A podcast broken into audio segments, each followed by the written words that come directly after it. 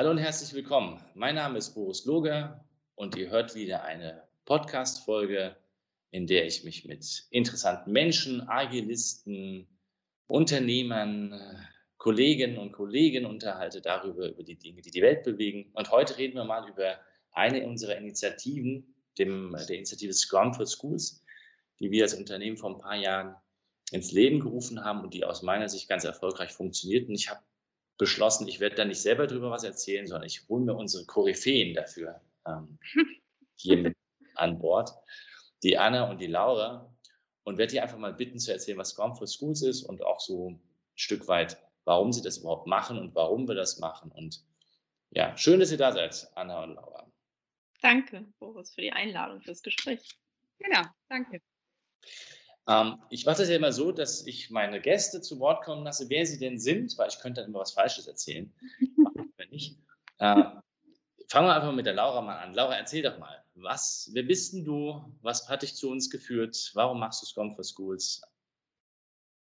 Ja, wer bin ich denn? Ja, also ich bin Laura, seit September bei Boris Kloger für Scrum for Schools, für die Bildungsinitiative in Deutschland verantwortlich.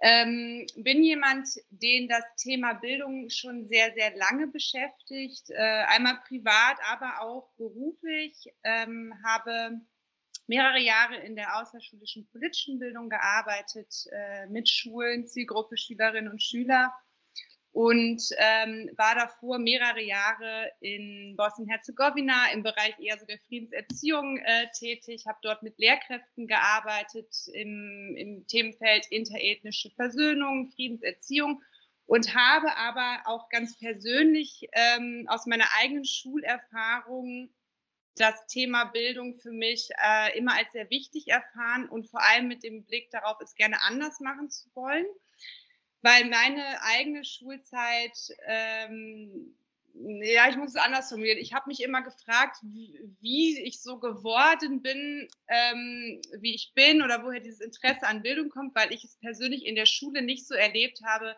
dass dort die naja, das, das was, was ich fürs Leben wirklich brauche, mir mitgegeben wurde. Ne? Außer vielleicht Rechtschreibung und äh, so bestimmte wichtige deutsche Literatur. Das ist jetzt vielleicht ein bisschen gemein, aber ich habe das Gefühl, erst im Studium war bei mir wirklich so, dieses Ganze, was ich fürs Leben brauche, kam erst so spät. Und man ist ja vorher so lange in einem System gewesen, mehrere Jahre seines Lebens.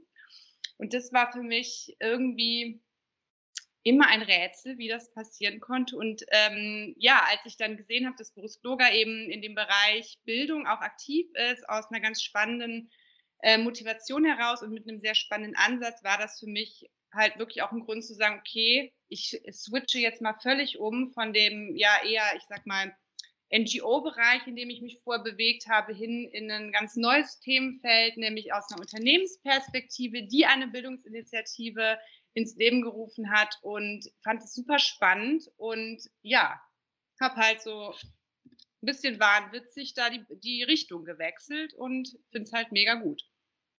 Danke. Anna, mhm. hat dich zu uns geführt? Ja, man sagt ja, wenn man ein diverses Team hat, das ist ein gutes Team und Laura und ich haben echt unterschiedliche Hintergründe und deswegen matcht das jetzt so gut. Also mein Hintergrund ist ein ähm, wirtschaftlicher. Ich habe tatsächlich ein Jahrzehnt in zwei verschiedenen Konzernen gearbeitet, habe aber während dieser Zeit immer gemerkt, dass das, was mich wirklich interessiert, nicht das ist, was ich eigentlich tue. Da. Also, sondern äh, ich war im Marketing, ja, so Marketing-Produktmanagement gemacht, aber was ich immer wirklich spannend fand, war das, was dazwischenmenschlich passiert und wie auch die Menschen sich entwickeln und wie so diese, diese individuellen Wege sind. Und mich hat eigentlich das Thema Lernen und Entwicklung schon immer begleitet als so ein Herzensthema und es hat recht lang gedauert, bis ich das jetzt dann beruflich umgesetzt habe. Ich habe, als ich Mama geworden bin vor acht Jahren, noch eine Trainerausbildung gemacht. Ich habe vor zwei Jahren eine Coaching-Ausbildung gemacht. Ich habe vor, ich glaube, vier Jahren habe ich hier ehrenamtlich in Wien bei einem Schulgründungsprojekt mitgearbeitet, weil ich so auch während der, während der Trainerausbildung lernt man ja viel über Didaktik und Methodik und dann, ich habe halt wirklich so einen Moment gehabt, wo ich drin gesessen bin in der Ausbildung und mir dachte, ah, wenn der Mensch so lernt, wieso ist denn dann Schule so? Und dann dachte ich, irgendwie muss das anders gehen, habe begonnen, mich mit diesem Thema auseinanderzusetzen, war dann eben in diesem Schulgründungsprojekt, wo wir ganz tolle Ansätze hatten. Habe aus privaten Gründen bin ich dort dann wieder ähm, rausgegangen und habe aber zwischendurch immer zu Freunden gesagt, mal, eigentlich würde ich am liebsten nicht mit Führungskräften arbeiten und da trainieren und coachen. Ich würde eigentlich gerne mit Kindern arbeiten, die von Anfang an das mitgeben, was sie brauchen für später. Ähm, weil es ist ja immer leichter, etwas von Anfang an zu lernen, als es später neu zu lernen. Und habe gesagt, würde das total gerne machen, aber ja, wer, wer, wer zahlt es schon im Bildungswesen? Gell? So, wie, wie könnte es ausschauen? Und dann finde ich diese diese Stellenausschreibung bei Boris Gloger und denke mir, da ist er, den habe ich gesucht. Da ist diese Stelle ähm, für, für, eine super spannende Initiative und ich habe mich, ähm, es war wirklich eine Nacht- und Nebelaktion. Ich habe äh, das, das kann ich ja jetzt einmal teilen. Ich habe wirklich äh, das mal irgendwie nachts gesehen, ja, diese Anzeige, als ich nicht schlafen konnte. Ich habe mich dann um 4 Uhr morgens hingesetzt, dieses Motivationsschreiben runtergeschrieben, das andere Interview, das ich noch gehabt hätte, am nächsten Tag abgesagt, weil ich gesagt habe, nee, das will ich gar nicht machen. Ich will genau Scrum for Schools unterstützen und da bin ich jetzt. Also das sollte so sein. Ist es denn so, wie ihr es euch vorstellt? Also, was macht ein Scrum for Schools? was ist das eigentlich? Tja, also ich, ich, ich muss, also ich weiß, ich, ich fange auf, wissen wir eigentlich nicht. Nein, nein, ich fange einfach mal an, weil ich muss, ich muss wirklich sagen, ich habe mir, weil das bei mir auch, ich glaube, bei Anna scheint es ja auch so zu sein, eher so, plötzlich war es da und man hat sich dann einfach mal reingestürzt, also ein bisschen kopflos auch, ja, es fühlte sich irgendwie so als genau das an, was man gesucht hat, ja. Und deswegen kann ich nicht sagen, ich hätte mir jetzt vorher total viele Gedanken gemacht, wie das auszusehen hat. Und äh, das ist aber vielleicht auch ganz gut, weil für mich ist es irgendwie noch cooler, als ich es mir vor, also mir vorgestellt habe, einfach ähm, weil wir ja etwas, was schon in ganz großartiger Vorarbeit von dir und anderen Kolleginnen und Kollegen mit Scrum for Schools ja aufgebaut wurde, ist jetzt weitertragen und wo wir ganz viel selber von uns auch reingeben können, wo gar nicht so ja festgeschrieben ist die Marschroute, sondern wir kreieren da gerade was gemeinsam, äh, Anna und ich, aber auch mit natürlich BG zusammen. Das ist halt ein Riesenprojekt wo wir ganz viel gestalten können. Und ich bin äh, tatsächlich äh, total baff, was da alles schon passiert ist. So lange sind wir jetzt noch nicht dabei. Aber irgendwie, ich finde es, also ich lerne unglaublich viel für mich selber und sehe mit jeder, irgendwie gefühlt jeder Woche neue Möglichkeiten und Ideen, die dann so aufpoppen, was man tun kann. Und spüre eine ganz große, einen großen Bedarf auch seitens der Schullandschaft der Lehrkräfte da aktiv zu werden und es mit uns zu gestalten, was ich total schön finde, was ich zum Beispiel so gar nicht erwartet hätte, dass da so eine große Offenheit bei vielen Schulen äh, existiert, als jemand, der aus der politischen Bildung kommt und auch ganz lange mit dieser Zielgruppe Schule gearbeitet hat und eher da die Erfahrung gehabt, gemacht hat, dass es teilweise wirklich zäh ist, Schulen zu finden, die das auch äh, außerhalb ihres regulären Curriculums äh, Zeit dafür investieren, politische Bildung an die Schule zu holen. Das ist für mich jetzt tatsächlich eine sehr neue Erfahrung. Ja. Spannend.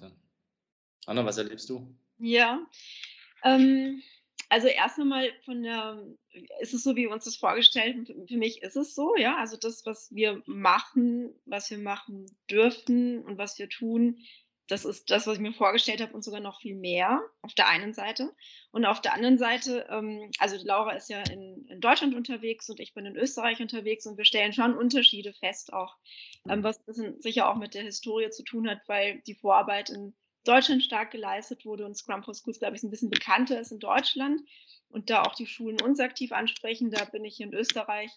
Ähm, muss ich ein bisschen aktiver kommunizieren und Schulen ansprechen und die Reaktionen sind durchwegs positiv. Also wenn wir vorstellen, was wir machen, ist die Reaktion immer positiv, was aber nicht gleich heißt, dass jede Schule sagt, das machen wir jetzt sofort, ja, weil natürlich kostet es immer Zeit und Aufwand, sich mit etwas Neuem auseinanderzusetzen. Also inhaltlich ist die, die Resonanz super. Sie sagen, das ist eine gute Idee, das ist der richtige Weg, wir brauchen das, die Schüler sollen zu mehr Eigenverantwortung und Selbstorganisation geführt werden. Aber das läuft natürlich nicht so. Ja? Und da ist die Bereitschaft sehr unterschiedlich, stelle ich fest. Das ist tatsächlich so. Spannenderweise hat es in Österreich angefangen. Also der erste Schulversuch, wo wir das ausprobiert haben, war ja Österreich. Hat aber ewig gedauert. Ja. Glaube ich, zweieinhalb Jahre habe ich an dem, habe ich am äh, herumgegraben, bis das dann endlich mal losging.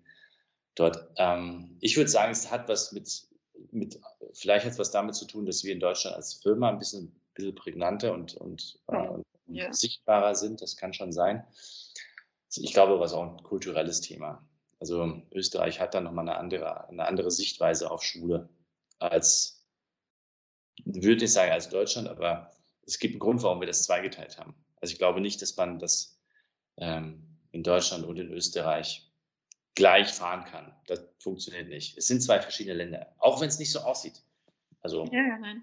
Sprache, ja. ja, die, ich meine, die Schulsysteme unterscheiden sich dann auch ein bisschen. Gleichzeitig, was ja auch spannend ist, ne, was dafür sprechen müsste. Oder auch nicht, das können wir mal diskutieren. Ähm, es gibt ja in Deutschland gibt's ja die äh, Schulpflicht. Ne? Das heißt, ich kann gar nicht frei lernen. In Österreich ist es ja nicht so. Das heißt, es gibt da irgendwo, irgendwo im System eine andere Offenheit. Ja. Und gleichzeitig schauen wir ja dann doch Schulen an, ähm, die wir ansprechen. Also äh, spannende Frage. Ich habe sie mir selber noch nicht vorher gestellt und auch keine Antwort jetzt spontan. Der Österreicher ist, ist, äh, ist offener im Sinne von, du kannst, du, das ist viel durchlässiger. Also in Deutschland gehst du gefühlt, entscheidest du dich, äh, auf welche Schule du gehst, Real, Hauptschule, Gymnasium und das war's dann. Da ist der Zug abgefahren. Das ist ja in Österreich gar nicht so. Da wird ja ständig zwischen den einzelnen Schulen quasi zwischendrin kann man da nochmal wechseln. Ja. Ich, ich, fand, ich fand ja auch so faszinierend, wie viele Internate es in Österreich noch gibt. Das ist ja in. Deutschland. Also, gibt es auch in Deutschland. Es ist nicht so, dass da kein, nicht, es gibt schon, aber das ist nicht so, ist nicht so verbreitet. Ja. Ich habe einen Freund, dessen, äh, dessen Sohn sagt, er will was mit Holz machen, ja, dann geht er halt aufs Internat, 300 Kilometer entfernt, weißt du. Sowas, sowas habe ich in Deutschland noch nie gehört. Ja. ja. egal. Also ja, die Schulformen sind unterschiedlich und doch dann ein Stück weit eh ähnlich, nicht? Was ist ein Scrum for Schools? Machen wir mal zwei Minuten Werbung. Ja. zwei Minuten. Ich, soll ich mal starten, Laura, und du Ja, starte mal, Anna. Ja. Scrum for Schools ist eine Scrum-inspirierte, schülerzentrierte Lernmethode, in der Schüler in Lernteams selbst organisiert lernen. Das mal in einem Satz. Laura, was magst du ergänzen? Wir könnten ganz viel erzählen. Ich glaube, eine ganz wichtige Ergänzung wäre ähm, natürlich, dass die Rolle der Lehrkraft eine doch sehr andere ist, nämlich eine des Begle also des, die den Lernprozess begleitende Rolle einnimmt und keine, ich stehe vorne und erzähle dir, wie die Welt funktioniert, Rolle hat. Das würde ich auch aus meiner noch sehr gut in Erinnerung gebliebenen Schülerperspektive sehr betonen wollen. Also du gibst sehr viel Verantwortung an die Schülerinnen und Schüler ab und begleitest als Lehrkraft diesen Prozess und setzt den Rahmen, der natürlich wichtig ist, dass er da ist, in dem sich dann äh, die jungen Menschen aber frei, selbst organisiert bewegen können. Mhm, genau. Das, mhm. ja, und, ja. Habt ihr ein bisschen Feedback aus den Schulen? Also, wir ihr habt es ja schon erlebt. Eins würde ich gerne total, total gerne ergänzen, wo das Schöne an Scrum for Schools ist für mich, ähm, dass wir auch ganz viele wichtige Zukunftskompetenzen einzahlen durch, durch das Befähigen der Schüler zu mehr Eigenverantwortung und Selbstorganisation und durch diesen anders gestalteten Lernprozess werden ähm, Fähigkeiten wichtig oder Kompetenzen wichtig wie Kommunikation, Kollaboration, auch Reflexionsfähigkeit. Ja, weil es gibt ja ähm, angelehnt an Scrum verschiedene Treffen, die wir auch bei Scrum for Schools haben. Eins ist die Rückschau aus Scrum, wer es kennt, die Retrospektive, wo man einfach nicht schaut, was haben wir gelernt, sondern wie ist das gelungen, wo ein, ein Schülerteam gemeinsam schaut, was ist geglückt und woran können wir uns noch, ähm, also was können wir noch verbessern und diese Reflexionsschleifen, die dieses kontinuierliche Lernen unterstützen, die finde ich ganz essentiell und glaube ich sind eine, eine absolute Zukunftskompetenz und das fördern wir eben mit der Methode mit und das ist eins der vielen Elemente, das mich sehr begeistert. Und dieses Feedback? Sowohl von den Schülern als auch von den Lehrerinnen und Lehrern? Also, das ist, ich glaube, das muss man auf jeden Fall unterscheiden. Die Schülerinnen und Schüler, das, was wir so mitbekommen, ähm, finden das toll in der Regel, ne, natürlich hast du auch immer, wie in jeder Klasse, auch bei Scrum for Schools, da muss man sich nichts vormachen, gibt es auch die, die eher so weniger Bock haben, aber das ist, glaube ich, normal.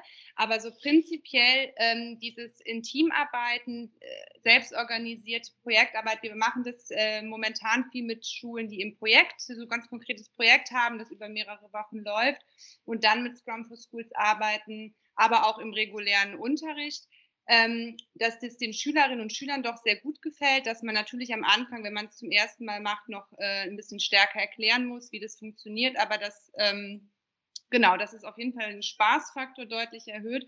Und was ich ganz spannend finde, ich habe gestern, vorgestern mit einer ähm, Kooperationspartnerin gesprochen, die mir erzählt hat, jetzt auch gerade im äh, Corona-Homeoffice-Modus, dass es für diejenigen, die, ähm, das sind Fünftklässler, ja, also wirklich kleine noch, ähm, und die hatten jetzt vor einiger Zeit mit der ganzen Schule so ein Riesenprojekt gemacht. Und die hat, hat halt Kontakt zu den Fünftklässlern und die meinte, es wäre total Wahnsinn, wie die das auch auf das Digitale übertragen haben, ne? dass die da mit ihren Taskboards unterwegs sind und dass die, ähm, dass die selbst sich organisieren, auch online jetzt, ja, dass die in Teams arbeiten, dass sie meinte, sie ist da irgendwie in einen Raum reinkommen, da haben die ihre Präsentation geübt, da war gar keine Lehrkraft da und das fand ich irgendwie so ein schönes ähm, Feedback zu sehen, dass es halt auch nachwirkt, ne? nachdem so ein Projekt abgeschlossen ist, dass die äh, Kiddies sich da offensichtlich was angeeignet haben, was sie auch weiter so nutzen. Und ähm, dann hat sie mir noch erzählt, dass einer der Lehrer jetzt auch diese Taskboards, also es ist jetzt auch der, auf der Lehrerebene eher, dass diese Taskboards in Microsoft Teams zum Beispiel nutzen, die, nutzt er das jetzt für die Kolleginnen und so weiter. Also dass du Elemente auch übernimmst in den Alltag, äh, den du als Lehrkraft hast, das ist halt ganz schön. Und aber gleichzeitig für viele Lehrkräfte am Anfang, auch wenn sie äh, total motiviert, motiviert, sind, das zu machen, natürlich eine Umstellung auch bedeutet, ne? weil das eine völlig andere Art und Weise ist, einen Unterricht auch zu planen und vorzubereiten. Also da habe ich manchmal schon das Gefühl, selbst bei ganz innovativen und offenen Lehrern ne, muss man sich da auch erstmal mit vertraut machen. Aber das klappt in der Regel sehr gut. Da ist ja auch eine sehr große Offenheit dann in der Regel da, sich darauf einzulassen. Ja, genau, das ist auch hier ein äh, relevantes Feedback.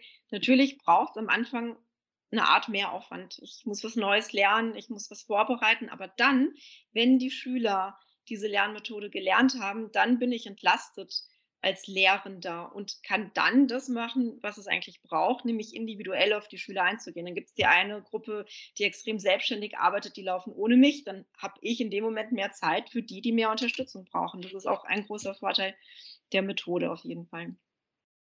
Ja, und von, den, von äh, Schülerseite habe ich jetzt tatsächlich gar kein direktes Feedback, aber über einen Lehrer eine Erzählung, ähm, der, also es war eh hier in äh, Niederösterreich in unserer Pilotschule, und er hat erzählt, dass die Schüler, die eben das Lernen mit Scrum for Schools bei ihm gewohnt waren, natürlich auch anders agieren, anders auftreten, mehr Proaktivität zeigen bei anderen Lehrern. Und dann sind die, die anderen Lehrer gekommen und haben gesagt, was hast denn du mit ihnen gemacht? Ja? Und da ist dann ähm, da Neugierde stimuliert worden. Und das wäre auch einer der nächsten Schritte. Also in dem Moment, wo es möglich ist, auch wieder an Schulen zu gehen, werden wir dann nochmal mit dem Kollegium auch was machen und, und Scrum for Schools nochmal breiter vorstellen. Super. Ja, und eine Sache, die noch, die ich mal ganz spannend finde, die ganz oft kommt von Lehrkräften, wenn wir zum Beispiel Trainings geben, die, äh, diese Aussage, ja, die Schülerinnen und Schüler, die wollen doch eigentlich nur konsumieren. Also das ist irgendwie so, eine, äh, so, eine, so ein Gefühl, das Lehrkräfte ganz oft haben. Und vielleicht ist es auch tatsächlich am Anfang so, wenn man als Schüler oder als Schülerin jahrelang in so einem System war, wo man Frontalunterricht gewöhnt ist und plötzlich in so äh, selbstorganisierten Teams unterwegs sein soll, ähm, dass man da erstmal nicht äh, mit klarkommt oder daran gewöhnt ist. Aber das ist was, was Lehrkräfte ganz oft sagen am Anfang. Ja, ich finde das total spannend, aber die wollen ja eigentlich nur, die sagen dann, wir wollen da eigentlich nur sitzen und, und, und erklär uns das mal, du bist doch die Lehrkraft. Und das finde ich immer ganz spannend, wenn diese Aussage kommt, weil das ja eigentlich auch zeigt, wie wir in diesem System was wir eigentlich den Schülerinnen und Schülern antun, die ja witzigerweise in der Grundschule ganz anders lernen. Also bei Grundschulen, wenn wir mit denen sprechen, kriegen wir ganz oft die Aussage, ja, so arbeiten wir schon längst. Also äh, offensichtlich geht ja irgendetwas verloren von dem Wechsel Grundschule auf weiterführende Schule. Ja, da scheint der Unterricht völlig anders zu funktionieren, sodass die Jugendlichen irgendwann überhaupt nicht mehr in der Lage zu sein scheinen. Also zumindest aus Sicht vieler Lehrkräfte überhaupt in Teams zu arbeiten, weil sie eigentlich nur beschallert werden wollen. Das finde ich immer eine sehr interessante Perspektive, die da kommt, die wir aber aufbrechen können. Genau. Genau. Welche, welche, ähm, also ihr habt ja gesagt, da ist so eine Offenheit von, von den Lehrkräften schon da. Äh, mit, welchen, mit welchen Bedürfnis kommen die denn? Also ich meine, Offenheit muss, ne, muss in der Art von Resonanz kommen. Also ja, es wird diese Lehrer geben, die sagen, oder die gibt es ja offensichtlich, die immer noch sagen, ja, die wollen sich nur konsumieren lassen. Äh, haben wir aus der Wirtschaft auch ständig, ja, wenn dann die Manager sagen, ja, die Leute wollen ja nicht arbeiten. Und ich denke mir mal, hm, weiß ich nicht, ob die nicht arbeiten wollen. Vielleicht wollen sie schon was Sinnvolles machen, aber es gibt bestimmt auch die eine oder andere, die keinen Bock machen, äh, auf die sie halt keine Lust haben. So wird es auch, der, so war es ja in der Schule bei uns auch. Also ich meine, es gibt nicht jedes Fach ist nicht irgendwie, also, oder? Nee. Gut. Aber ähm, also, also, welches Bedürfnis ist denn da? Also was, warum scheint das ein Trend zu sein oder, oder eine Entwicklung? Und was macht Scrum for Schools vielleicht erfolgreicher als es gibt ja tonnenweise andere Ansätze?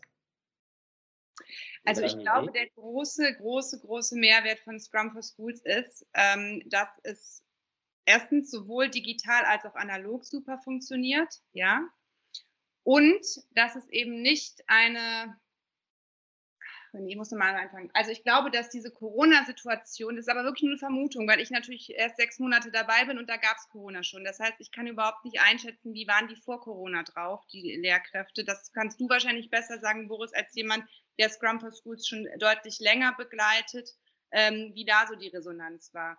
Aber meine Vermutung ist, dass Corona einfach mh, den Leidensdruck nochmal erhöht hat und Dinge zutage gebracht hat, nochmal deutlicher, die ja seit Jahren bekannt sind. Das ist ja nun wirklich nicht so, dass hätten wir das nicht vor Corona schon gewusst, was da so für Probleme im Schulkontext sind an der Art und Weise, wie wir unterrichten.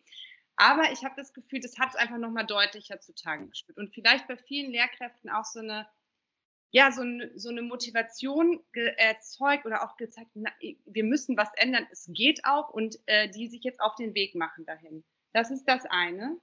Und das zweite ist, ähm, dass Scrum for Schools eine Möglichkeit bietet, warum das, glaube ich, auch sehr erfolgreich ist, nicht einfach jetzt auf diesen Digitalisierungshype aufzujumpen und zu sagen, ja, wir nehmen jetzt mal das Buch und scannen daraus ein PDF und dann lest ihr das, sondern dass es halt ähm, Digitalisierung verbinden kann mit einer anderen Art zu unterrichten, ja, sowohl analog als digital. Also es ist nicht eine, wir vertransferieren etwas in deinen virtuellen Raum, sondern wir machen wirklich substanziell anders Lehre und Lernen, das wir gestalten. Und das ist, glaube ich, etwas, was besonders ist. Anna, du eine Idee? Ich, ja, ich weiß gar nicht, wo ich anfangen soll. Oder? Zeit. Ich unterstreiche alles, was Laura sagt und vor allen Dingen die Lehrer, die schon vorher anders gearbeitet haben, die sagen auch, ähm, ja, war ja jetzt kein Problem, die Umstellung, die lernen halt weiter, aber jetzt halt an einem anderen Ort. Ne? Und die Schüler und Schülerinnen, denen sehr stark vorgegeben ist, jetzt machen wir das und dann dieses und äh, wo das einfach strukturierter war und Selbstorganisation nicht so wesentlich, die waren natürlich aufgeschmissen. Da muss man irgendwie bei Null beginnen. Und das, ähm, das werden wahrscheinlich jetzt die ein oder anderen Lehrer mitbekommen haben, dass es bei den einen funktioniert und bei den anderen weniger und machen sich auch Gedanken, woran könnte es liegen. Das ist so das eine. Aber ich glaube, ein anderes ähm, Thema ist auch, dass wir ja heute nicht mehr wissen, worauf bereiten wir eigentlich die Kinder vor. Wir wissen ja, also die Jobs, die es in 20 Jahren gibt, die kennen wir ja heute nicht. Und ähm, insofern steht auch so ein bisschen die, die Frage im Raum, was, was müssen wir ihnen eigentlich mitgeben, worauf bereiten wir sie vor? Und das so ähm, da, da braucht es halt ein bestimmtes Mindset, finde ich, mit, gut mit Veränderungen umgehen zu können, ähm, sich flexibel auch einzustellen auf unterschiedliche Situationen. Und das ist zum einen etwas, was man den Schülern und Schülern mitgibt, aber zum anderen braucht es auch die Schule als Organisation, ja, ähm, Veränderungen von außen besser aufnehmen zu können. Und das sind, also das sind jetzt so zwei Themenbereiche. Eigentlich reden wir jetzt gerade über Scrum for Schools als Lernmethode.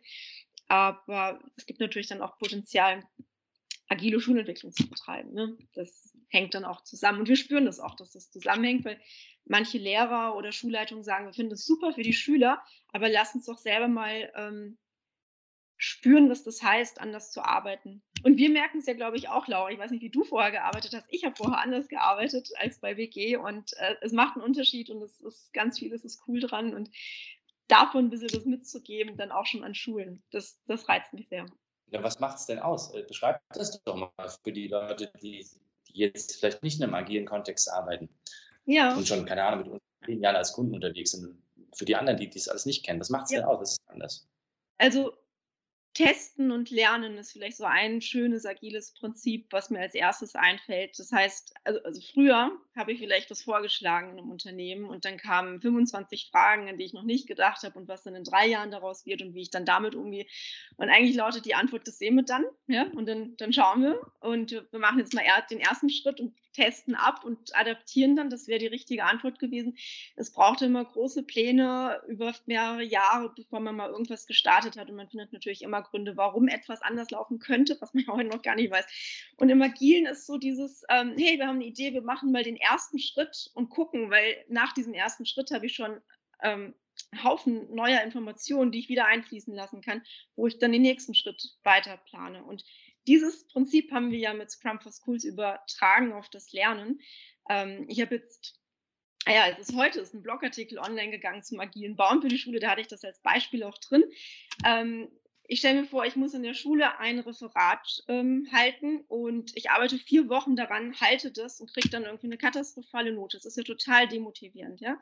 Warum arbeite ich nicht Schritt für Schritt und sage, ich bin jetzt hier, passt das so, kann ich Feedback haben, nicht nur von der, vom Lerncoach, sondern auch von den Mitschülern, ja, dass man einfach mal sagt, das ist meine Idee, jetzt hatte ich aber diese Frage, was denken ihr? Ich kriege ein Feedback, kann es einfließen lassen, arbeite weiter daran und am Ende ist ziemlich sicher, dass das Ergebnis ein cooles ist. Und ich kriege eine super Note, solange es noch Noten gibt, ja, das ist eine andere Frage, ob es sie braucht oder nicht, aber es gibt sie halt, ich kriege eine super Note und ähm, gehe mit Freude, Stolz, Zufriedenheit aus, diesem, aus dieser Referatsvorbereitung und Präsentation. Und das kann man an so vielen Stellen, kann man dieses, ähm, dieses Iterative, dieses Schrittweise, dieses Testen und Lernen nutzen. Und äh, das ist, glaube ich, so ein Kernprinzip, das es ausmacht.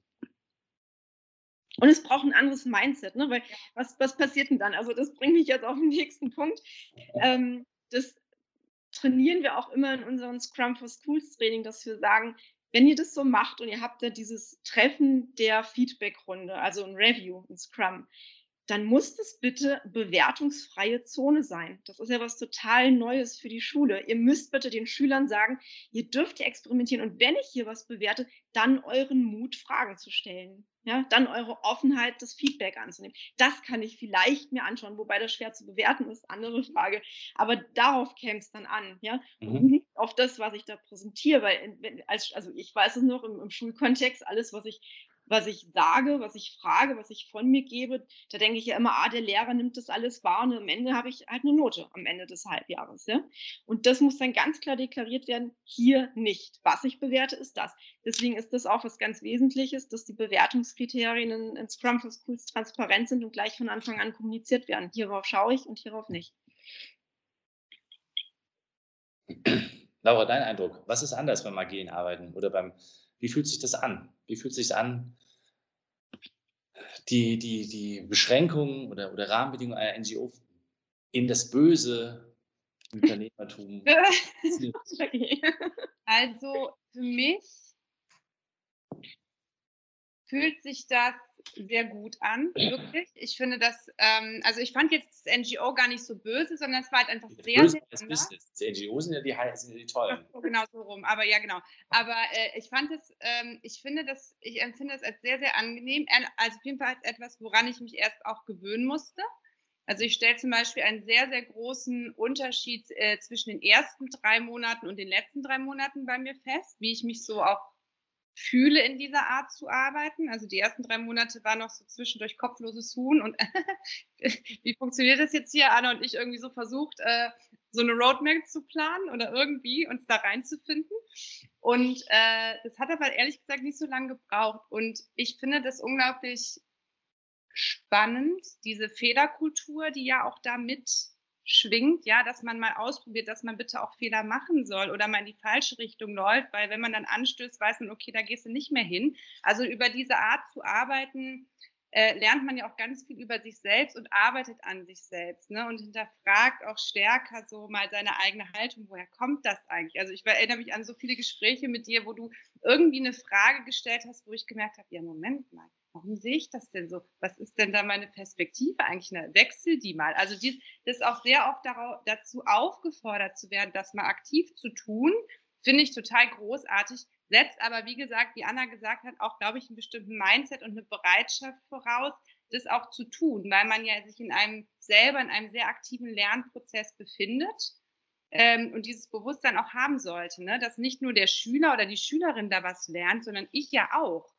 Bin ja auch jemand, der sich kontinuierlich weiterentwickelt mit meinen Schülern zusammen und vielleicht, das finde ich bei, bei Schule ganz spannend, diese, diesen Mindset bei Lehrern, das wünsche ich mir so sehr, dass wir das irgendwie schaffen, auch mal zu denken, ich kann was von meinem Schüler lernen oder meiner Schülerin, ja. Das Feedback, was ich von meinen Schülerinnen und Schülern bekomme, ist wichtig. Ich nehme das an und ich frage auch aktiv danach, weil ich mich dadurch auch auf eine ganz andere Ebene zu meinen Schülerinnen und Schülern begebe, ja. Ich begegne denen auf Augenhöhe und signalisiere durch so eine Art, mit denen zu arbeiten, ja, dass ich sie ernst nehme. Und das finde ich, das hat mir bei der Schule auch ganz oft gefehlt, also eigentlich durchgehend. Und das war auch das, was immer mein Painpoint an der Schule war. Und das ist das, wo ich eigentlich ran möchte und wo ich glaube, dass wir mit Scrum for Schools sehr, sehr viel äh, bewegen können, diese Hierarchie abzubauen und wirklich für beide Seiten ein freudvolles gemeinsames äh, Lernen und Lehren ähm, herzustellen.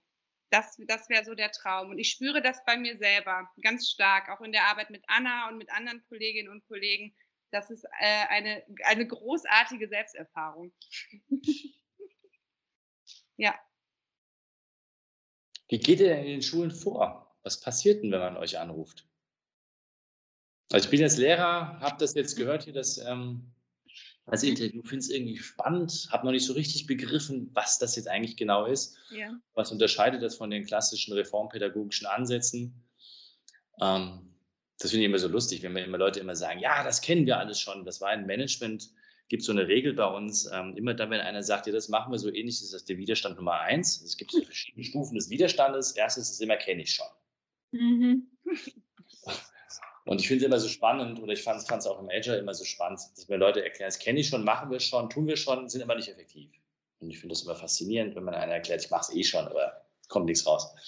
Ähm, also wie würde man denn, wie würde man denn, sagen wir mal so, ich äh, mache es eh schon, aber ich würde dann doch gern wissen, wie das mit den Scrum for Schools funktioniert. Was würde ich machen? Also was passiert denn dann?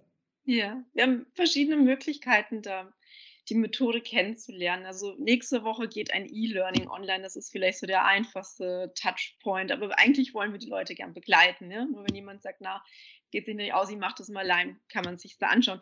Wir haben offene Trainings, in, denen, äh, in die wir Lehrerinnen und Lehrer einladen. Wir haben aber auch, wenn eine, ganze Schule auf uns zukommt, also wenn es nicht ein einzelner Lehrer ist, sondern ein Kollegium sagt, uns interessiert ist, dann sind wir auch gerne mit diesem Kollegium unterwegs und, ähm, und bieten Trainings an, um einfach mal die Prinzipien kennenzulernen, Scrum for Schools als Methode kennenzulernen. Und wir haben so zwei Schwerpunkte. Das eine ist wirklich mal das reine Kennenlernen der Methode und das andere ist schon die Umsetzung. Also wir unterstützen dann auch Lehrerteams oder einzelne Lehrer dabei, mal so ein Scrum for Schools Projekt aufzusetzen.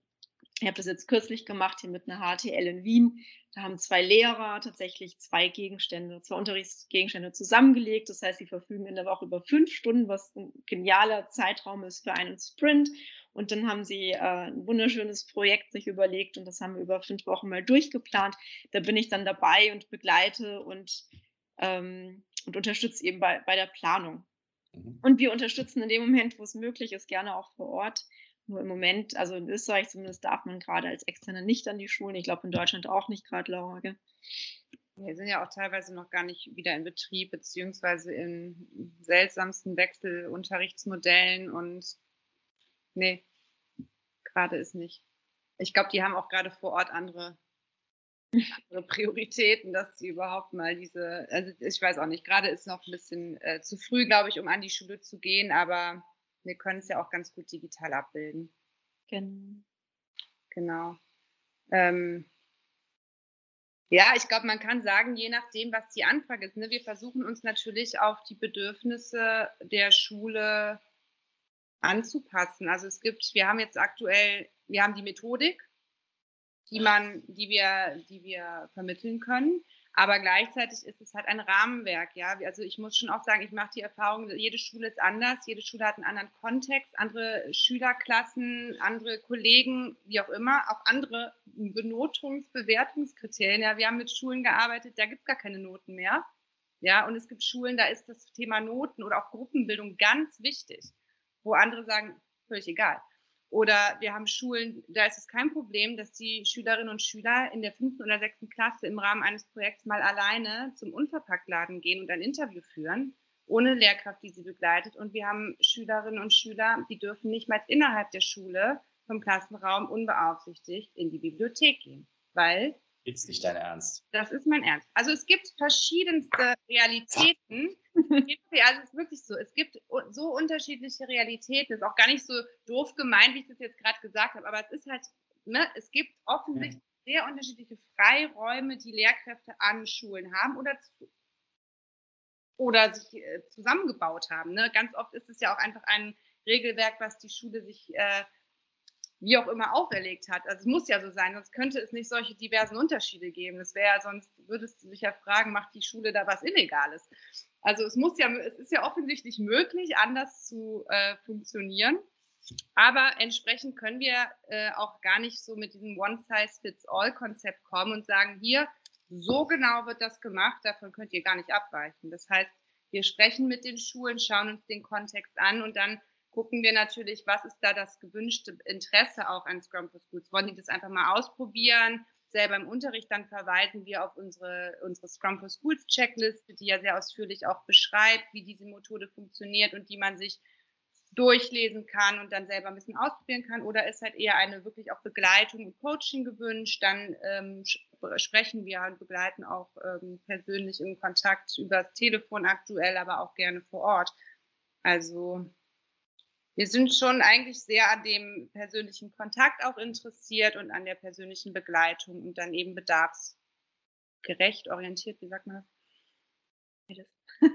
an den Wünschen des, der mhm. Schule orientiert. Ja. Was ist denn euer Wunsch so? Was würdet, wie, wie, wie hättet ihr denn gerne, dass sich Schule entwickelt in den nächsten fünf mhm. bis zehn Jahren? Mit unserer Hilfe natürlich, aber auch ohne unsere Hilfe. Ja. Hm, Offenheit ist so der Begriff, der mir einfällt, weil wenn man so an Schule denkt, dann ist es irgendwie mal so ein geschlossenes System und es gibt natürlich viele Ansätze und Initiativen, dass mal die Schule auch links und rechts schaut und was hineinlässt, ja, ähm, aus, anderen, aus anderen Bereichen, meinetwegen aus der Wirtschaft, ja. Und da wünsche ich mir an vielen Stellen mehr Offenheit, begonnen beim einzelnen Lehrer und bei Schulleitungen bis hin zu Ministerien, die sagen, ähm, holen wir da mehr rein. Und es gibt viele Initiativen. Es ist nicht so, dass ja gar nichts funktioniert. Aber je nachdem, mit wem man spricht, ähm, weht einem dann auch heftiger Wind entgegen. Ne? Was wollt ihr denn aus der Wirtschaft? So, naja, was wollt ihr denn aus der Schule? Also ich glaube einfach fest daran, dass man da ähm, sich gegenseitig schön befruchten kann und äh, etwas weiterbringen kann. Das ist mal ein Wunsch, aber ich, ich hätte, hätte eine lange Liste. Laura, was ist denn, was hält denn dir ein? Also meine Vision. Ich, ich hoffe, Anna, dass wir mit äh, Boris Gloger und den, den bereits existierenden und ja da seienden Menschen, die in diesem Bildungskontext, ja, es gibt ja eine kleine, aber feine Agile Community da, ja, die ganz viele tolle Mach Sachen machen. Es gibt äh, Leute aus dem Lehrerberuf, die da unglaublich viel machen, seit Jahren engagiert sind und selber schon vorangehen. Es gibt andere Unternehmen, es gibt was auch immer, so viele Leute, die da was tun. Und ich wünsche mir eigentlich, dass wir äh, mit Scrum for Schools das bündeln, dass wir eine Kraft entwickeln und schaffen, die diese, dieses Potenzial, dieses Veränderungspotenzial, was da gerade so rumschwirrt, an verschiedenen Stellen, dass wir das bündeln und eine Kraft werden, die du auch nicht so ignorieren kannst. Ne? Und da brauchst du, da brauchst du Schulen für, da brauchst du Lehrer für, da brauchst du Unternehmen für, da brauchst du PolitikerInnen äh, letztendlich für. Und ich glaube, wenn wir es schaffen, das als gemeinsamen Kurs zu sehen, ja. Wir wollen, wir verfolgen ja der, eigentlich das gleiche Ziel. Wir wollen das Bildungssystem verändern, damit die Kinder und unsere, also unsere Kinder, unsere Zukunft äh, so ausgestattet wird, dass sie klarkommt später, ja. Und die Kompetenzen hat, die wir brauchen, um diese verrückte Welt, völlig unsichere Welt mit ihren großen Herausforderungen, die da auf uns warten, angefangen beim Klimawandel, aber allen möglichen Dingen, ja. Das sind, das sind Themen, die unsere jungen Menschen gestalten müssen, ja, mit denen sie umgehen müssen. Und dafür brauchen sie ganz, ganz wichtige Kompetenzen und die Fähigkeit, kreativ in Teams out of the box zu denken. Wenn wir da zusammen Druck machen können und Veränderungen anstoßen, dann wäre das absolut großartig, weil wir dann, wenn wir eine größere Front sind mit Leuten, dann können wir nämlich auch hoffentlich in der Politik irgendwann mal so viel Druck haben, dass es überhaupt nicht mehr Unternehmen treiben müssen, sondern hoffentlich die, die Politik selber versteht, dass sie da Geld in die Hand nehmen muss und da einfach massiv was reformieren muss. Haben schon viele versucht, kann man sagen, aber ich bin optimistisch, dass wir das äh, hinkriegen. Ja, wir müssen, also wir müssen es ja tun. So kann das ja nicht weitergehen. Ja. Warum nicht? Also ich meine, ich, ich, ich habe solche Argumente gehört. Ich war so in der Schule, bin auch aus mir ist ja auch was geworden. Stimmt. Sogar schon gehört, dass die Leute gesagt haben, ich habe an solchen nicht ergonomischen Werkbänken und, und, und, und, und Schreibtischen gesessen. Keine Ahnung. Ja. Boris Aber das Argument Gewerkschaft stimmt, dass man keinen ergonomischen Arbeitsplatz kriegt. Also das stimmt. Und ich muss dir auch ganz ehrlich sagen, auf die Frage, das ist ja das, was ich am Anfang meinte, das frage ich mich ja manchmal selber, wie, wie habe ich das hinbekommen, so zu denken, obwohl ich in diesem System war. Vielleicht ist es weil, genau, weil ich in diesem System war, dass ich halt gesehen habe, nee, das fühlt sich nicht richtig an, so möchte ich das nicht. Ich möchte, und es war auch ehrlich gesagt in meinem, als ich in der, in, bei dem Verein in der außerschulischen politischen Bildung war, ich war teilweise, wenn ich da in, wir haben ja auch ganz stark mit interaktiven Methoden gearbeitet. Wir sind halt in die Klassenzimmer rein und haben völlig anders das Gegenteil von frontal gemacht. Und wenn ich da teilweise gesehen habe, wie Lehrkräfte mit Schülern reden, da habe ich gedacht, das kann doch nicht ernsthaft immer noch so sein, dass dieses respektlose Verhalten von Lehrkräften gegenüber Lehrern so, oh nee, da, da, da hat es mich so gesträubt, ja, das, das, ist immer noch so, das geht einfach nicht. Ich, ja, du kannst sagen, wir sind alle irgendwie doch was geworden, aber es muss ja nicht sein. Und ich finde auch ganz ehrlich, die Herausforderungen und die Welt, wie sie in den nächsten 10, 20 Jahren, wir haben die Zeit einfach nicht. Wir haben die Zeit nicht darauf zu hoffen, dass wir irgendwie alle einigermaßen gut da durchkommen. Anna, du hast bestimmt auch noch was dazu zu sagen. ja, die Frage war, warum kann es nicht so bleiben, wie es ist? Ja, genau. Ja, die, die, die Welt drumherum ist nicht mehr die, die sie mal war. Ich meine, da, wo, wo, fangen wir denn da jetzt an, Boris? Ich meine, Schule ist ja zu einer anderen Zeit entstanden und hat sich so wenig verändert wie kaum ein anderer Bereich, äh, Bereich unseres Lebens. Ähm, und das ist, bei Unternehmen hast du einen Druck. Ja? Wenn du dich nicht veränderst, gehst pleite. So, da musst du was verändern. Da ist irgendwie ein Druck da. Bei Schule fehlt das so ein bisschen. Und ich frage mich, woher kommt dieser Druck? Scheinbar kommt er nicht von Eltern, scheinbar kommt er nicht. Äh, also in Österreich gibt es zum Beispiel die Schulautonomie, aber. So, wie weit reicht die eigentlich? Ja? Es gibt trotzdem immer noch einen Bildungsminister und da, da, da, Verfassungs, da gibt es verfassungsmäßig, die ist, ist, ist in beiden Ländern steht drin, Freiheit von Lehrer und Forschung. Das, ist, das, ist, das gehört mit zu den obersten Gesetzen, die wir überhaupt haben. Und das Faszinierende ist ja, dass es Schule wie diese äh, Wut, Wutösching heißen die, glaube ich. Ähm, ich äh, ja, Mannschule. Völlig irre, ja. Ähm, sowas gibt es, die keine Klassenräume mehr haben. Und dann gibt es noch äh, äh, im selben Land sozusagen gibt es noch genau das klassische Gegenteil, wie sie es in Preußen gemacht haben. Oder halt die Maria Theresia, die ihre Kids in, fürs Militär hat ausbilden lassen. Also ist doch schon irre, oder? Hm. Aber da siehst du ja, was möglich ist. Das ist ja das Abgefahrene. Du siehst ja, es gibt nirgendwo steht geschrieben, dass Unterricht im Frontalformat äh, erfolgen soll. Das stimmt einfach nicht. Das ist eine, ich weiß ja auch nicht, äh, ich, ich, ich kann es dir nicht erklären, aber es ist einfach nicht wahr und das zeigen solche Beispiele. Es gibt ja unglaublich großartige Beispiele für Schulen, die so krass innovativ sind, wo du, wo du, die sich überhaupt nicht mehr retten können vor Angst fragen, weil solche Wartelisten, weil alle Eltern ihre Kinder dahin schicken wollen. Also bei der Alemannschule habe ich gesehen, dass die Leute da extra hinziehen, damit ihre Kinder da hingehen können. Das ist ja großartig, aber das zeigt dir doch, dass ja offensichtlich was nicht stimmt. Und ich verstehe, ich, ich, ich kann ja nicht sagen, liegt, ist es, was man seine Freunde verteidigen möchte, ist es eine Angst vom Kontroll-Machtverlust ich finde es immer ganz spannend, äh, wenn man auch so dieses, diese Differenzierung in Deutschland zwischen Gymnasium, Gesamtschule, wenn es da an, da an, das Thema geht, da zucken ja auch ganz oft die Gymnasiallehrer zusammen. Nein, nein, nein. Also, also, hm. also ich finde das Ja. Es ist nicht so einfach erklärbar, woran es liegt. Aber, aber diese Beispiele, ja, wie diese Alemannenschule in Butchersching, und dann gibt es lange, lange Warteliste von Eltern, die da auch hinziehen, damit ihre Kinder diese gute Ausbildung genießen.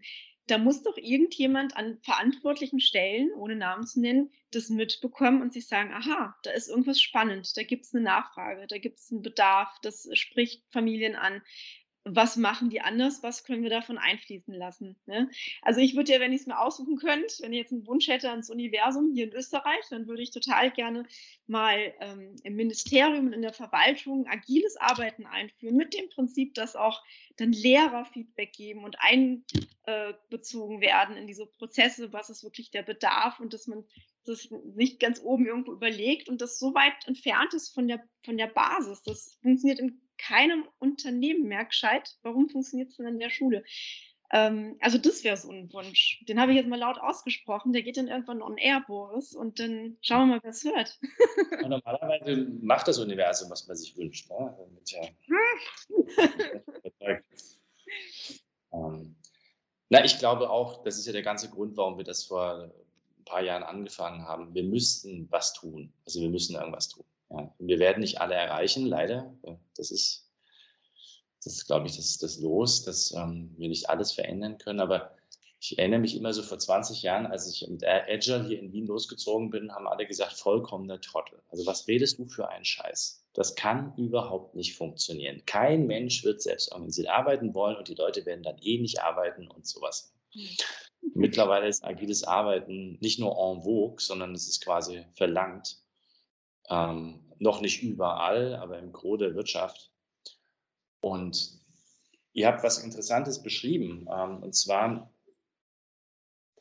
ist ja in der, in der Wirtschaft dieses Thema Digitalisierung äh, ein großer Treiber. Also Softwareentwicklung ist ein großer Treiber. Und das Spannende ist, dass ähm, es gibt ein, zumindest ist das, was ich mal gelesen habe, es gibt eine, eine Connex zwischen zwischen digital, also zwischen technologischer Innovation und sozialer Innovation. Also die technologische Innovation wird sich erst dann durchsetzen, wenn es auch eine soziale Innovation gab, also Verhalten sich ändert. Ja. Das iPhone war ein nettes Ding, aber wenn es nicht dazu geführt hätte, dass sich Verhalten geändert hätte, hätte keiner was damit anfangen können. Also Verhalten und technologische Innovation und soziale Innovation gehören zusammen. Und ich glaube, das ist das, was ihr beobachtet bei einigen Klassen, da gibt es soziale Innovationen und die passen halt zu dieser digitalen Welt. Die Kids arbeiten schon lange mit WhatsApp und Slack und was weiß ich nicht alles und schauen sich auf YouTube die Sachen an. Und die Schule wird nachziehen müssen, oder? Sie wird einfach der Ort sein, wo man halt die Kinder hinbringt, damit man in Corona noch in Ruhe arbeiten kann. Aber lernen, also ich, meine, ich kann mir das nicht mal mehr vorstellen. Wie sollen die denn zum jetzigen Zeitpunkt noch was lernen? Das geht doch gar nicht. Du kommst da mit einer Maske morgens rein, dann triffst du die Hälfte der, der, der Kids nicht, die du jetzt seit zwei Wochen nicht gesehen hast, dann bist du erstmal drei Stunden lang damit beschäftigt, überhaupt wieder Hallo zu sagen. Dann sollen die Buch rausnehmen und was sollen die lernen in diesen vier Stunden? Ich raff's nicht. Ich kapier's nicht. Also, ich meine, ich war in der ganz klassischen Schule vor 40 Jahren, das ging irgendwie einigermaßen, aber selbst wir haben die Hälfte des, der Stunde nichts getan. Also zugehört oder Briefing geschrieben oder was weiß ich. Weiß nicht, ob das bei euch anders war. Schadet. Aber nee, das Keine Ahnung. Aber Boris, weißt du, eine Sache fällt mir gerade nochmal ein, die man, glaube ich, auch nicht unterschätzen darf und die mir ganz oft im Gespräch mit Lehrkräften auffällt. Auch wir arbeiten aktuell mit Leuten, die Bock drauf haben. Wir ja. arbeiten nicht mit denen, die wir bekehren müssen. Machen wir nicht. Das heißt, wir können mit den Menschen, also zumindest hier in Deutschland ist es aktuell so, da kannst du ein sehr hohes ähm, Motivationspotenzial voraussetzen, ja. Aber auch bei denen ist es natürlich so, dass du in der Schule ein unglaublich dynamisches Umfeld hast mit sehr, sehr schwierigen Planbarkeiten. Das heißt, Corona ist eine krasse Belastung für Lehrkräfte. In, in Corona-Zeiten auch solche Veränderungsprozesse anzustoßen, ja, ist ja dann nochmal eine zusätzliche Belastung, zumindest oft empfunden, weil man in einer Belastungssituation plötzlich Strukturen ändern soll, beziehungsweise muss, die äh, man ja kennt und wo man überhaupt nicht weiß, wo das hinführt. Und dass, dass das zu Verunsicherung führt, äh, kann ich total gut auch verstehen. Und da ist, glaube ich, bei, für uns ganz wichtig oder von uns wichtig, dass wir da Sicherheit bieten. Und da, da ist dieser persönliche Kontakt, glaube ich, dann auch sehr bedeutsam. Ne? Auch zu, die Zuversicht zu geben, das geschafft und überhaupt nicht schlimm, wenn es nicht sofort flutscht.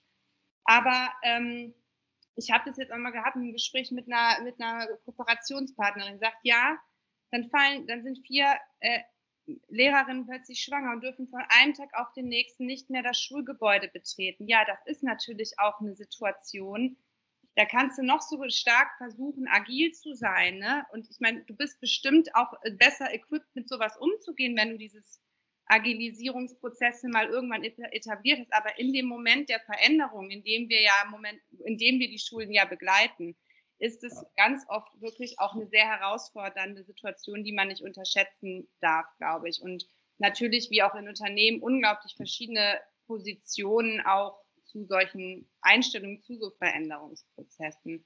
Hm, nicht damit das so klingt, als wäre das alles so easy peasy schnell gemacht, ne? Und als wüssten wir nicht, was für ein herausfordernder Job Lehrer auch sein kann. Ne? Die haben ja auch ständig viel zu wenig Leute, Krankheits- und ich weiß nicht was. Und dann natürlich auch noch oft, ja, muss man wirklich, glaube ich, auch mal so sagen, Leute, die einfach auch den Hut an den Nagel gehangen haben und sagen, ich ändere hier nichts mehr. Die gibt es halt einfach leider auch. Blöd ist halt, dass es nicht die richtige Zeit zur Veränderung gibt. Ja, also wenn du wartest, bis die, bis die Bedingungen dafür da sind, dass du dich veränderst, dann veränderst du dich nie. Das ich würde sagen, die waren nie besser als jetzt, weil jetzt haben wir ja auch gesehen, was alles möglich ist. Also, dass wir von einem Tag auf den anderen komplett ins Homeoffice oder ins Homeschooling switchen, das hättest du ja nie für möglich gehalten vor Corona. Ja, und das Homeschooling, hallo. Du hast vorhin erwähnt, ne? in Deutschland gibt es die Schulpflicht die mussten befreit werden von der Anwesenheitspflicht, weil das halt, das geht nicht. Früher ist die Polizei aufgekreuzt, wenn du dein Kind in die Schule geschickt hast. Das ist wirklich so, ne? In Deutschland kommt dann die Polizei, die holt die, Kids ab. Und ähm, ja, völlig irre eigentlich. Ja, völlig irre. Und trotzdem geht es plötzlich. Und ich frage mich halt, wann die, wann die Politiker begreifen, dass man da vielleicht bleiben sollte bei dem Modell und sich was anderes einfallen lassen sollte. Weil wir könnten die Klassen kleiner machen, wir könnten die Kids äh, rotieren. Das könnten wir ja zum, könnten wir ja theoretisch sogar so lassen, ja, wenn man es besser organisiert. Alles Geld, ne? Das steckt man halt, also das ist halt, ich finde, das ist wirklich auch so, wenn du dir mal die Haushaltsverteilung und so anguckst, wo fließt da Geld rein? Oder auch dieser Digitalpakt Schule, Milliarden, die ja. nicht abgerufen werden. Ja, 2,5 Millionen in den äh, Online-Brockhaus. Ja. Ja, habt ihr nicht mitbekommen. Aber zu diesem Punkt, man könnte man es ja so, so lassen oder mal durchdenken, wie schaut es dann aus? Also ich habe äh, bei meinem Kind beobachtet, der ist hier in, Wien in der Volksschule, zweite Klasse, der hat das genossen, als es diese kleinen Gruppen waren. Ne? Die waren auf einmal zu zwölf, zu 13 Kindern. Der meint, Mama, das ist viel ruhiger. Und der war traurig, dass in der anderen Gruppe der ein oder andere Freund war. Ja, klar. Ähm, aber der, und da dachte das ist spannend, das ist interessant. Danke für dieses Feedback, mein lieber Sohn. Überlegen wir mal, wie das weitergeht dann. Ähm, da, also Anna, ist das nicht logisch? Ich meine, Kinder mit 26, 32 Kindern in einer Klasse, wie soll das? Das ist doch absurd. Ja. Ja, da gibt's zu. Ja. Ich weiß, ich hatte Mathe-Leistungskurs mit 36 Leuten im Gymnasium. Da lernst du nichts mehr. Das geht überhaupt nicht. Der Raum ist schon äh, zu, zu, klein gewesen. Ja?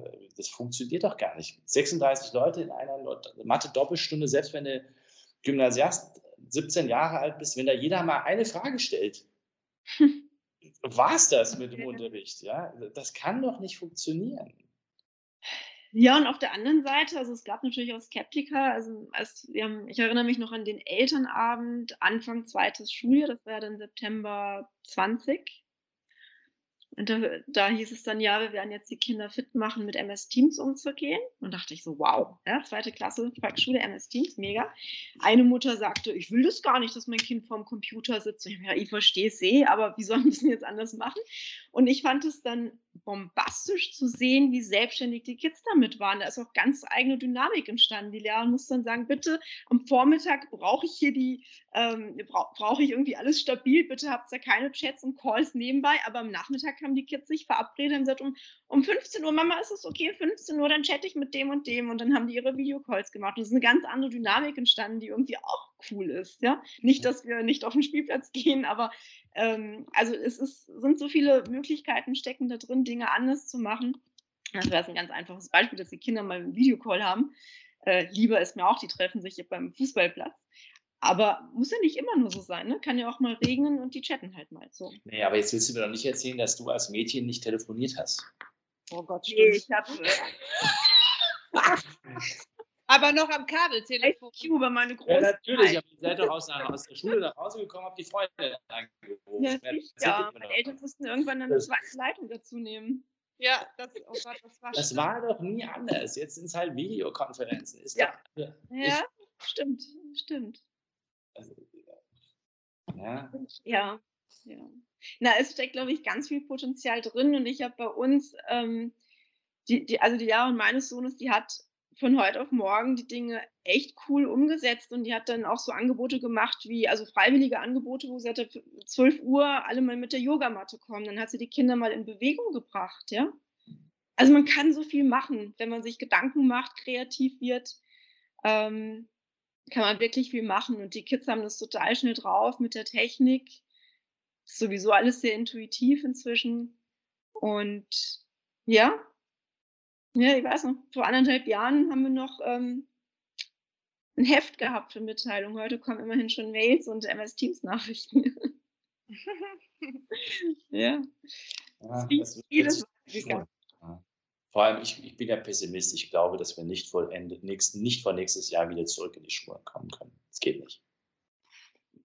Ich glaube, alles, was da erzählt wird von den Politikern, ist nicht, ist nicht praktikabel. Die Impfungen sind nicht da. In Deutschland wird noch nicht kostenlos getestet. Mhm.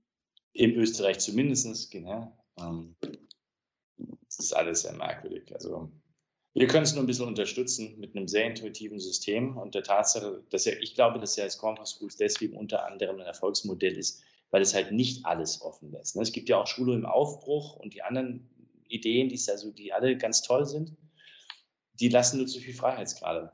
Wie, genauso wie du es gerade gesagt hast, Laura. Ich muss ja auch wissen, wie es geht. Also man muss ja auch die Sicherheit bekommen, ähm, dass das ein funktionierendes Konzept ist, sonst bewege ich mich ja auch nicht. Und ich glaube, das macht auch vielen Leuten. Also zumindest war das in der Wirtschaft so Angst, nicht? Scrum ist deswegen erfolgreich gewesen, weil es halt nicht alle Freiheitsgrade Mhm. zulässt.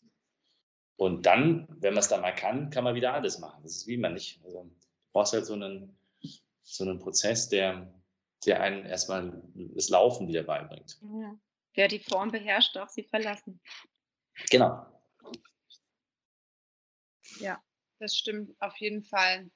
Und ich hatte noch, ich, ich hatte ein ganz spannendes äh, Telefonat auch äh, vor zwei Tagen ähm, mit einer Kooperationspartnerin, die jetzt mit uns zusammen auf einer Konferenz ähm, ja, Input geben wird, die ich eigentlich angefragt hatte für irgendwie so ein, so weiß ich nicht, so ein Input zu unserem gemeinsamen Ko- Kooperationsprojekt und die dann aber meinte, ich möchte eigentlich gerne über das Thema Mindset sprechen. Das fand ich so cool, dass sie das gesagt hat. Äh, Und dann habe ich aber zu ihr gesagt, ja, ihr seid aber auch schon so weit, dass ihr diesen Mindset an der Schule habt, weil das ist eine Schule, die hat sich, die IGS Süd, die hat sich erst 2000, im Schuljahr 2016, 17, glaube ich, ist die äh, sozusagen an den Start gegangen mit Schülerinnen und Schülern und hat sich auf ähm, Initiative von sehr engagierten Lehrkräften gegründet, ja, mit einem bereits be bestehenden anderen Mindset, als du den Mhm. jetzt, sag ich mal, so an der ähm, Durchschnittsschule in Deutschland finden würdest. Und die zum Beispiel, und da hast du den Mindset halt richtig gespürt, die meinte, ich möchte, ich komme, aber ich bringe auch Schüler mit zu dieser Konferenz, damit die davon berichten. Weil wir reden immer über die Schüler, aber wir reden überhaupt nicht mit denen. Wir lassen die gar nicht zu Wort kommen. Wir denken als Lehrer immer, ja, wir wissen ja, was für die Schülerinnen und Schüler gut ist. Und das fand ich so cool, dass sie das, dass sie das gemacht hat. Und es hat mir auch so gezeigt, ja, die ist halt einfach, die sind halt schon deutlich weiter. Und ähm, was ja auch in der Regel so ist an Schulen, ne? was äh, Anna eben auch meinte mit dem Mindset. Normalerweise gehen wir ja mit der Methode ran und über die Methode und das Nutzen der Methode lernen wir langsam diesen Mindset, beziehungsweise erarbeiten uns den, weil wir merken, das funktioniert und wir lernen eine andere Art der Zusammenarbeit und darüber kommt dieser Mindset dann hoffentlich irgendwann. Jetzt auch nicht bei allen, aber er kommt so. Das ist ja normalerweise der Weg und sie kam aber jetzt mit dem völlig umgekehrten Weg. Der Mindset ist schon da. Und mit diesem Mindset probieren wir richtig coole verschiedene Dinge aus. Unter anderem machen wir jetzt Scrum for Schools Projekte. Und das fand ich nochmal total spannend, diesen, diese Perspektive von ihr so, so, auch so klar kommuniziert zu bekommen. Und ich bin total gespannt, wie dieser, wie dieser Input ankommt. Und ich finde es so cool, dass sie die Schülerinnen und Schüler mitbringt. Ja, ich auch. Ja. Da ist, halt, da ist halt klar geworden, oder da wird halt klarer, dass wir in diesem ganzen System, ich sage immer dazu, die, die darunter leiden, sind die einzigen, die keinen, ähm, also sie haben andersherum, die haben eigentlich den Stake drin, die dürfen aber nicht mitreden. Also die hm. Schüler äh, können nicht bestimmen, wie Schule ist. Mhm. Das ist eigentlich komisch. Irgendwie ist das merkwürdig. Ja? Also es wird, wir werden auch nicht befragt, glaube ich. Also man macht zwar in der Wirtschaftsbefragung, wie man Produkte anders baut und damit das die Leute haben, aber die, die deren Produkt ja eigentlich, also du müsstest ja eigentlich die Kids befragen, anstatt sie abzutesten, ob sie jetzt bei PISA gut sind oder nicht. Das ist auch, eigentlich ist das völlig absurd, weißt du? Du, du mhm. machst etwas für deine Kinder, aber dann testest du sie ab, ob sie gut sind. Ja, und eigentlich ist es doch so nahe, sprich doch mit denen, für die du es vermeintlich tust. Wollen die das überhaupt, was du denkst, was gut für die ist? Frag die doch mal. Mach doch mal, sag, wir wollen die Schule der Zukunft bauen. Da kommen natürlich als erstes auch die Kinder rein und die Jugendlichen und überlegen zusammen. Mega fette Post-it-Wand. So, was brauchen wir, was wollen wir nicht? Und dann wirst du mal kreativ. Also das sind doch eigentlich die, die du wenn du es geil machen willst, Schule, und als äh, schönen Ort, dann musst du doch die fragen, die da äh, zu groß zur Mehrheit sich drin bewegen. Mhm. Das braucht die Lehrer, aber eben auch die Schüler. Wir wollten ja damals in diesem Schulgründungsprojekt, ähm, haben, wollten wir uns holokratisch organisieren, also nicht mit klassisch Schulleitung und dann Lehrer und Schüler, sondern wirklich holokratisch in Kreisen organisieren, sodass die Kinder von Anfang an noch ähm, Mitbestimmung lernen ne? und, und spüren, sie haben eine Stimme. Ja, geht. Ne? Also da kann man noch ja, auf, diesen Film School Circles hinweisen. Wir das, ich verlinke das dann unten im, im Kommentar später. Ähm, also man kann, könnte Schule so organisieren. Das würde funktionieren. Und es gibt ja Soziokratieprojekte an Schulen, ja, die, ähm, also Barbara Strauch, wir kennen sie ja alle, mhm. ähm, hat das ja mal, hat das, glaube ich, bei uns eher auch erzählt. Und ich erinnere nur noch, dass, also ich habe damals eben im Schulkontext auch gefragt und sie meinte, naja, die Schulen sagen es nicht so gern, weil dann machen sie nicht mehr äh, Unterricht, sondern dann müssen sie Schulführung machen, wie sie organisiert sind. weil doch das Interesse sehr groß ist an so ja. Einer anderen Organisation von Schule. Ich glaube, der Trend ist schon lange da. Wir müssten, er muss nur aufgegriffen werden und zu dieser Bewegung gemacht werden, die du äh, angesprochen hast, Laura. Vielleicht kommt das als nächstes. Habt ihr noch einen Wunsch ans Universum? ich hatte schon einen. Was würdet ihr euch wünschen von den Lehrern, von den Schülern, von den Ministerien? Also ich wünsche mir Mut und Kreativität und Offenheit, Dinge jetzt wirklich einfach mal anders zu machen. Es einfach mal auszuprobieren und das zu nutzen, das unglaubliche Potenzial, was da ist. Weil es ist da, es ist super offensichtlich da, wenn man sich mal ein bisschen damit beschäftigt, äh, mit dem Thema Bildung. Und ähm, ich glaube, da muss man einfach nur mal innovative Bildungsangebote, Formate googeln. Da werden einem schon ganz viele Dinge aufpoppen, die, die möglich sind. Und das fände ich schön, wenn dieses Thema, was so wichtig ist, einfach mal wirklich auch im, weiß nicht, Stammhirn ankommt, auch auf der politischen Ebene, damit da endlich mal was passiert, das wünsche ich mir. Und ich wünsche mir, dass die, die da schon Schritte machen, große Schritte als Pioniere vorangehen, dass die gemeinsam die Kräfte bündeln. Weil wir eigentlich alle am gleichen Ziel arbeiten. Das wünsche ich mir wirklich. Wir haben die gleiche Vision, nicht jetzt hier Funde verteidigen, sondern lass uns das zusammenreißen, lass uns da was aufbauen und diesem gemeinsamen Ziel näher kommen. Mhm. Ja, und ich hatte ja schon einen Wunsch ans Universum, aber wenn ich noch einen hätte, einen ganz konkreten, dann Ja. wünsche ich mir im Ablauf dieses Jahres ist das realistisch jetzt mit Corona? Ich ich wünsche es mir jetzt einfach.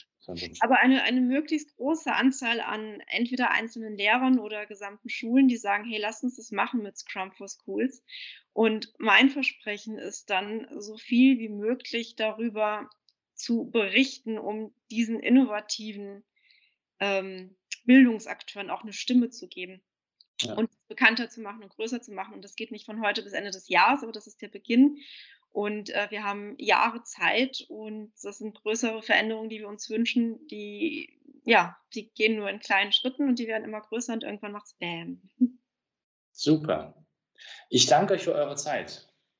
Danke dir fürs Gespräch. Ja. Wir sollten nochmal eine Fortsetzung machen, von vielleicht mit einem eurer Schulleiter, den Lehrern, den Kindern, wenn ihr Lust habt. Ja. Fragt sie, ob sie auf einen Podcast oder sowas Zeit haben. Ja. Und dann probieren wir das mal miteinander aus. Danke für eure Zeit. Danke, Chris. Ciao. Ciao.